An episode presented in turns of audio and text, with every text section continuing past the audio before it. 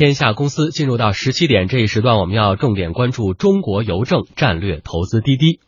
中国邮政昨天宣布与滴滴出行达成战略合作，中国邮政成为滴滴出行的战略投资人。未来呢，双方将立足各自的优势领域，整合资源和运营经验，探索并展开全方位、多层次的合作。滴滴出行相关负责人告诉天下公司记者，对于此次合作呢，滴滴不发表任何的评论，以中国邮政口径为准。呃，不能，因为这个这个我们有纪律，啊，就是这个事情完全以中国邮政那边的口径为准啊，我们这边不发表任何评论。今天呢，记者向中国邮政了解情况，对方表示，随着互联网领域的快速发展，利用互联网平台创新技术和服务模式，实现转型突破，是中国邮政发展的重要途径。中国邮政拥有强大的网络资源，滴滴出行作为一家互联网科技公司，具有强大的资源整合能力和数据处理能力。双方具有很强的互补性和协同潜力，双方的合作将为用户带来更加优质和更加便利的服务。而前后已经经历了六轮融资的滴滴出行，此前呢，对于融资的投资方一直是不遗余力的宣传。那么此次为何如此低调呢？互联网专家洪波认为，滴滴这次如此低调，是因为中国邮政国字号的背景，短期内滴滴不会公布中国邮政的投资细节。我觉得其实之前也有很多的大的国有企业或者国有资本投资了滴滴出行。那么滴滴出行除了被传统的这种投资公司资本方看好之外，他们他也被被大量的这种国有企业看好。我想，可能它真的是代表了这未来的一个发展方向吧。记者查阅资料，发现目前滴滴的股东结构十分的复杂，其中的产业资本主要包括的是苹果公司、北汽、中国人寿、中国平安、招商银行、民航股权投资基金等战略投资方。据记者了解说，目前呢，滴滴在业务层面与这几家战略投资方还没有更为深入密切的业务合作。那么未来中国邮政可能和滴滴产生怎样的化学反应呢？快递行业人士徐勇认为，中国邮政也许希望借助滴滴来实现个性化服务，但是其中的服务标准等问题还是摆在双方面前的合作障碍。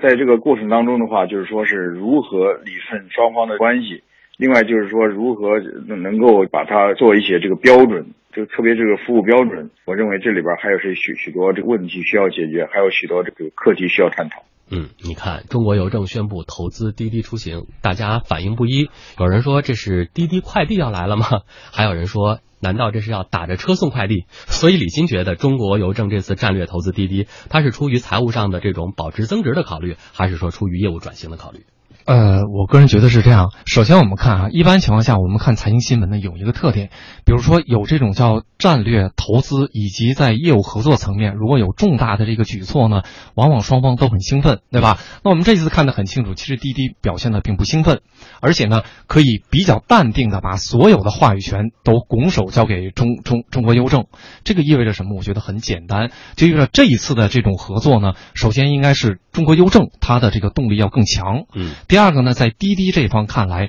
短时间内业务合作的这个线路不像它业务线的这个战略那么清晰。因为一般情况下，这种纯市场化的公司呢，它要推出一个重要业务，它把各方面都运作清楚以后，所有的关键环节如果有关键资源加入，它会大肆渲染。为什么呢？是要恫吓它的竞争对手。然后呢，获取更多的这种资本资源呀、政策资源。那但在这种情况下呢，首先我们基本上可以断定，就这一次呢，中国邮政集团，它在跟滴滴合作的这个时候呢，它的这个期望或者叫寄望要更高。嗯，我觉得这是我个人猜测的第一。第二呢，那就我们就看啊，就为什么它会有这么高的期望？我觉得从几个层面呢，我们如果猜测也能猜测。第一个就是中国邮政在邮政这块，首先中国邮政集团是一个百分之百的央央央企，它是国家。资本独资的公司，但是呢，邮政这一块恰恰又是这个叫央企改制动作比较慢的。我们看第一批、第二批、未来第三批，根本都没提邮政的事儿。嗯，你看这中间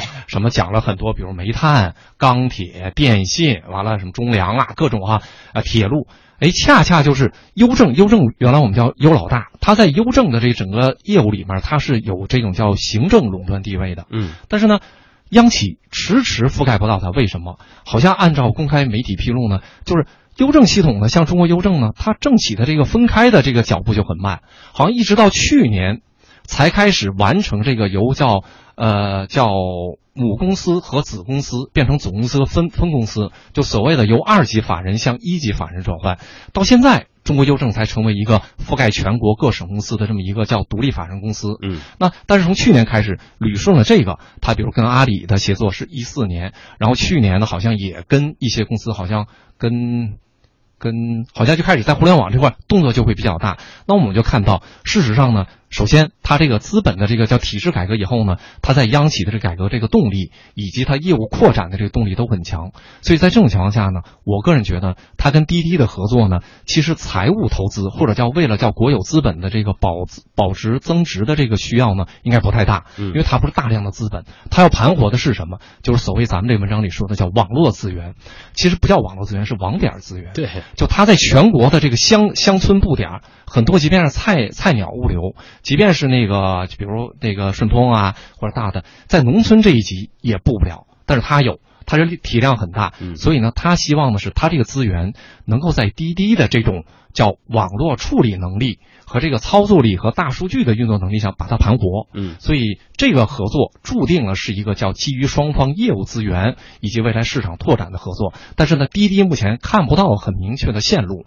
所以呢，把所有的解释权统统推给了中国邮政，有种中国邮政更需要滴滴的感觉。呃，理论上应该是因为以滴滴目前，滴滴现在你看是国内唯一一个出行的集团里面是 BAT 全投资的，嗯，还有苹果。完了，把 Uber 又 Uber 中国又又又给相当于吸并了。在这种情况下呢，一般的国字号的虽然它也需要，但我觉得兴奋度应该没有那么高。嗯，那么除了兴奋度，可能大家还更关注是不是能够看好他们未来可能会擦出的火花。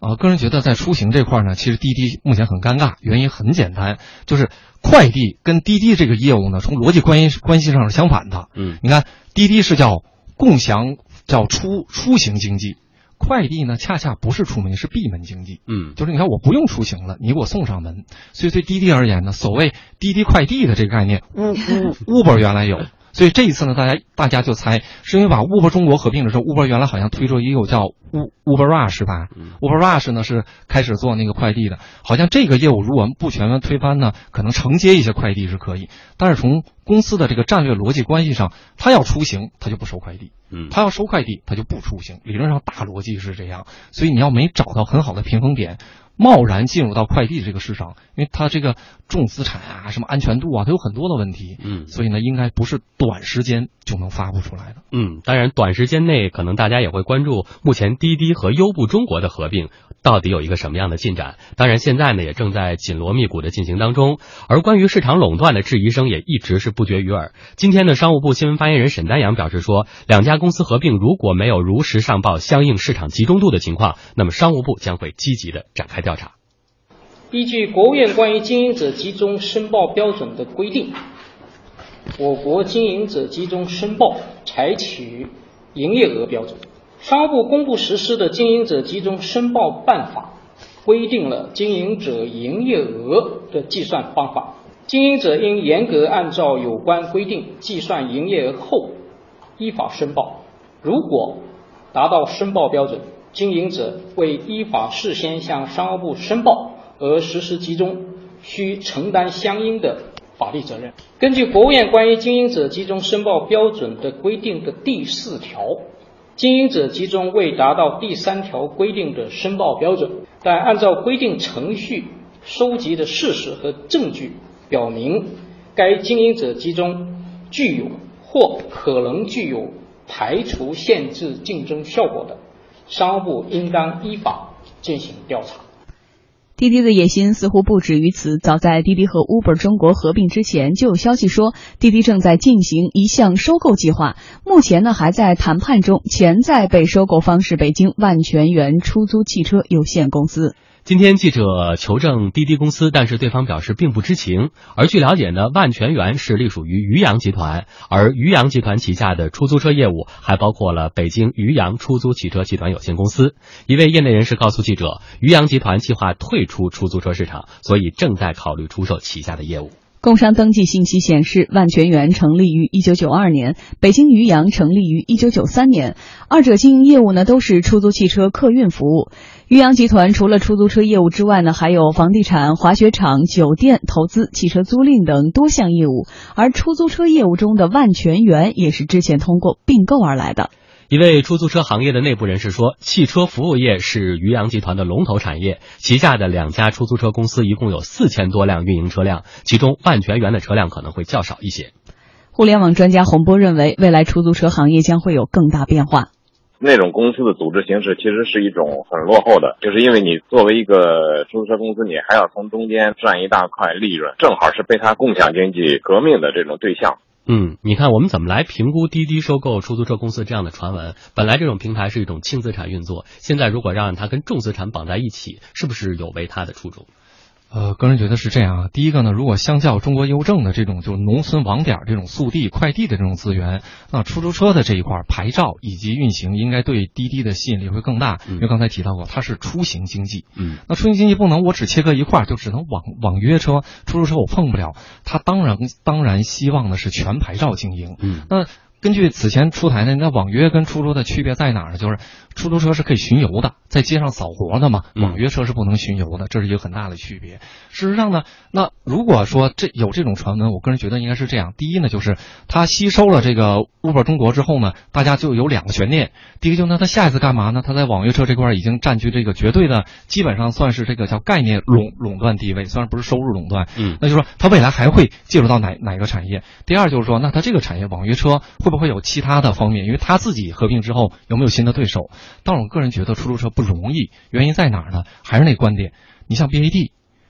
迟迟到现在出租车牌照这块它介入不了，有一些行业我觉得可能是有这种叫隐性政策壁垒的。嗯，这种隐隐性政策壁垒怎么体现？就网约车合法化以后呢，公开媒体披露，一般分析是怎么分析的？说主管部门是希望通过网约车。打破目前出租车牌照垄断的这个这这种叫传统体制。对，什么叫垄断的传统体制？就这个中间一定有行政壁垒。嗯，所以呢，连主管部门都不能说我用出租车牌照搞混业经营，都说从外体制外说找网约车、找互联网公司来干，就意味着内部拿出租车牌照一定有这种主体的限制，比如你有没有外资的背景。你是不是 VIE 结构的公司，诸如此类的这种，所以到现在迟迟没有这种外资背景或者叫互联网公司能介入到某个地方的出租车牌照的这种叫经营市场，而且呢，出租车牌照又有这个地域管理的这个概念。你比如北京的出租车，你往外地跑，总归是有很多的限制在。对，那就意味着这些某种程度都是说这个叫隐性壁垒存在的这个我们能看到的痕迹。嗯，当然具体是什么，我觉得可能你完全的想给它捋清楚，应该是。非常难，但是呢，这些细节就说明了出租车这一块一定是出行公司想要，但是目前拿不到的。但钱不是问题，重资产也不是问题，因为它有都是钱。刚才咱们说这么多公司这么给这么给，都拼了命的给，它不差这个，它差的是什么？有可能就是资质以及某些政策的壁垒。嗯，好的，谢谢李欣。